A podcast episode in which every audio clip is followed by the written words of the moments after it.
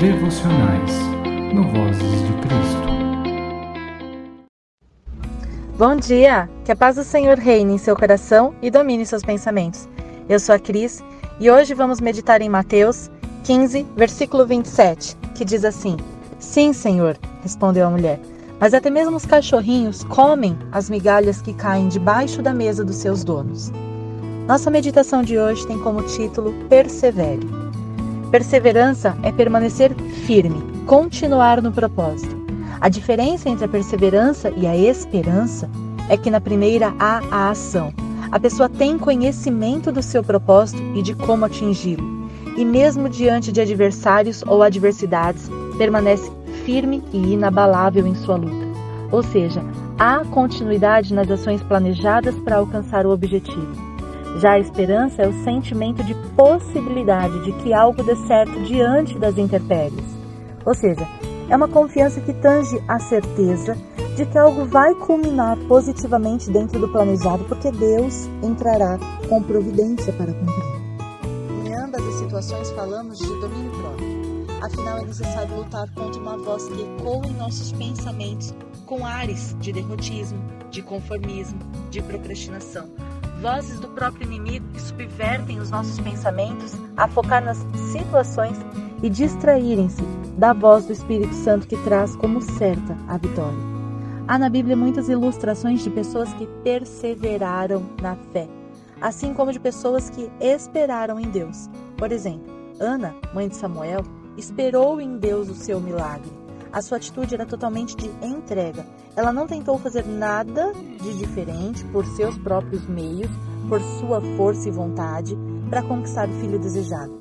Já Raquel, a esposa amada de Jacó, foi perseverante, porque em meio à sua caminhada ela tentou meios próprios de conquistar o que entendia por promessa de Deus ao seu coração e casamento, quando direcionou Bila a ter o filho que seria seu. Vale lembrar que esse era um costume da época, lançar mão do uso de um servo, no caso Bila, para gerar filhos que seu próprio ventre não era capaz.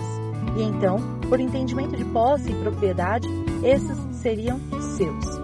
No entanto, mesmo Bila já tendo tido os filhos, ela, Raquel, continuou desejando ter um filho do seu próprio ventre, até que Deus a abençoou com um filho qual ela nomeou José que significa aquele que abre os caminhos, e depois foi novamente abençoada com a vinda de Benjamim. A sua perseverança de fé em Deus se manifesta principalmente quando no primeiro filho ela coloca como nome uma promessa, ou seja, ela confia verdadeiramente e age para que o Senhor lhe veja como favorável a ser abençoada novamente. E assim o é. Vemos em Sara, esposa de Abraão, a mesma atitude, a mesma história, a mesma perseverança, ou seja, agir por seu entendimento, embora precipitado e causado consequências, mas não afastou essas mulheres da comunhão com Deus, da intimidade e entrega ao Senhor. A mulher do fluxo de sangue, enferma há 12 anos, excluída de uma sociedade, também tentou tudo o que pôde com tratamentos. E quando ficou sabendo de Jesus, não somente que esperou a cura, mas enfrentou toda a situação e uma condição que lhe era imposta por imundícia e contaminação e lutou contra esse cativeiro emocional na certeza de que se ela tão somente tocasse as vestes de Jesus, ela seria curada, sem causar-lhe dano por contaminação, como era acreditado na época. A perseverança se desenvolve na luta, se manifesta na contramão das circunstâncias. Requer a fibra de de fé que é formada na certeza. Uma pessoa insegura não consegue perseverar. Vive numa esperança que pode ser levada com o vento, ou seja, como a palavra fala, uma fé que é agitada e inconstante como as ondas do mar. Isso não significa que essa pessoa não tenha fé ou que ela não espere em Deus, mas mostra que a consistência de sua fé é fraca. A persistência ela não é para os fracos. Porém, geralmente, as pessoas que se reconhecem mais fracas são geralmente as que mais vão lutar. Um dia, uma mãe, diante de uma situação que acometa seu filho, a qual ela entende como perigosa para sua saúde, para sua estrutura física ou emocional, ela vai lutar com todas as suas forças para que a justiça de Deus se cumpra na vida do seu filho e a condição que o acometia seja transformada de derrota para vitória, para a glória de Deus. Assim foi, por exemplo, com a mãe que, para lutar pela libertação da sua filha endemoniada, chega a argumentar com Jesus e assim conhece o favor do Senhor, que é o nosso versículo-chave dessa meditação.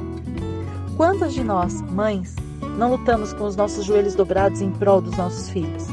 Seja, seja para a cura de uma doença, seja para que o Senhor proteja das amizades más, seja para que o Senhor dê juízo, para que o Espírito Santo lhes dê espírito de discernimento, para que o Senhor proteja e guarde todo o caminho por onde os nossos filhos adultos passarem, guarde e guie suas vidas. Quantas de nós, mães, não oramos todos os dias para que os nossos filhos encontrem os olhos do Senhor e se convertam? Ou para que os nossos filhos sejam libertos de hábitos que são ruins, como vícios ou prostituição? Ou ainda para que as suas mentes sejam resgatadas do cativeiro emocional da depressão ou da ansiedade? Quantas mães não largam seus empregos ou qualquer plano pessoal quando percebem que os seus filhos precisam de cuidados pessoais que exigem sua total dedicação, como filhos neurotípicos ou filhos com algum tipo de deficiência física? Quantas mães não voltam a estudar quando percebem que seus filhos têm dificuldade na escola? Muitos são os exemplos que temos ao nosso redor, ou até em nossas próprias vidas, de uma luta que remete à perseverança de fé quando é atrelada à entrega ao Espírito Santo, porque sabemos que as nossas mãos, embora ativas e atentas, só podem produzir transformação quando estão de mãos dadas com Jesus. Isso é perseverança de fé. É a constância na luta, na busca, alicerçada na rocha que é Jesus Cristo. E os exemplos que temos na palavra de vida e salvação são todos de vitória. São todos do agir de Deus que se cumpre no seu momento não exatamente no momento do desejo da pessoa de carne, mas que durante esse tempo de espera do agir de Deus, a pessoa está buscando, está firmemente olhando para Jesus. Que tal hoje agradecermos a Deus pela oportunidade de sermos lembrados que, mesmo em meio a lutas, vale a pena erguer a cabeça e continuar, porque a vitória no Senhor está chegando? Pai amado, Senhor Jesus, Espírito Santo de Deus, nós te agradecemos por este dia maravilhoso. Te agradecemos, Senhor, porque durante a noite o Senhor nos protegeu e guardou e permitiu que nesse dia despertássemos com saúde, com condições totais para que possamos ter um dia firme na Sua presença, um dia de paz. Já tivemos alimento e sabemos que teremos as próximas refeições. Temos saúde e sabemos que temos forças para lutar neste dia. Temos os nossos objetivos para onde ir e sabemos que temos para onde retornar no final do dia. Então nada pode roubar a nossa paz, Senhor. Nada rouba a nossa paz, porque todas as condições que eram necessárias para que nós possamos nos apresentar à luta deste dia já foram nos dadas pelo Senhor. O Senhor já nos deu todas as armas, já nos colocou toda a armadura que nós precisamos para enfrentar qualquer batalha neste dia de hoje, Pai. Por isso, nós te agradecemos, por isso nós olhamos para o Senhor, vemos a sua face, vemos o seu cuidado e sabemos, Pai, que o Senhor está aqui. Neste dia, Senhor Jesus, nós continuamos em busca do Senhor para a nossa vida, para a vida dos nossos filhos, para a vida dos nossos familiares, dos nossos amigos, dos nossos conhecidos. Nós continuamos, Pai do céu, perseverando em oração com o Senhor, buscando, Pai, uma solução Pedimos que o Senhor traga, Pai, clareza de entendimento para os nossos pensamentos, para que nós possamos compreender a solução que o Senhor dispõe para nós. Que o Senhor coloque, Pai do céu, nos disponha espírito de discernimento, espírito de compreensão e sabedoria, para que nós possamos agir sempre pautados diante da Sua voz e que a gente não se desvie dela, para que a gente não tenha ações, Pai do céu, que sejam contrárias à Sua vontade, para que a gente não haja pela nossa própria força, mas que em todas as nossas ações nós estejamos pautados no seu amor, sejamos pautados na sua palavra, estejamos, Senhor Jesus, coerentes com a sua presença maravilhosa. Pai, nós te agradecemos por tudo que o Senhor faz por nós. Pedimos que o Senhor nos dê forças para que possamos partilhar aquilo que temos, aquilo que temos com os nossos irmãos. Possamos partilhar as nossas forças, possamos partilhar a nossa fé, possamos partilhar nosso amor, possamos partilhar o nosso tempo, o nosso entendimento, possamos partilhar alimentos, vestes, possamos partilhar, Senhor Jesus, a nossa o nosso entendimento do Senhor em nossas vidas com os nossos irmãos. Que hoje, Pai do céu, o Senhor derrame seu maná na vida de cada um dos seus filhos.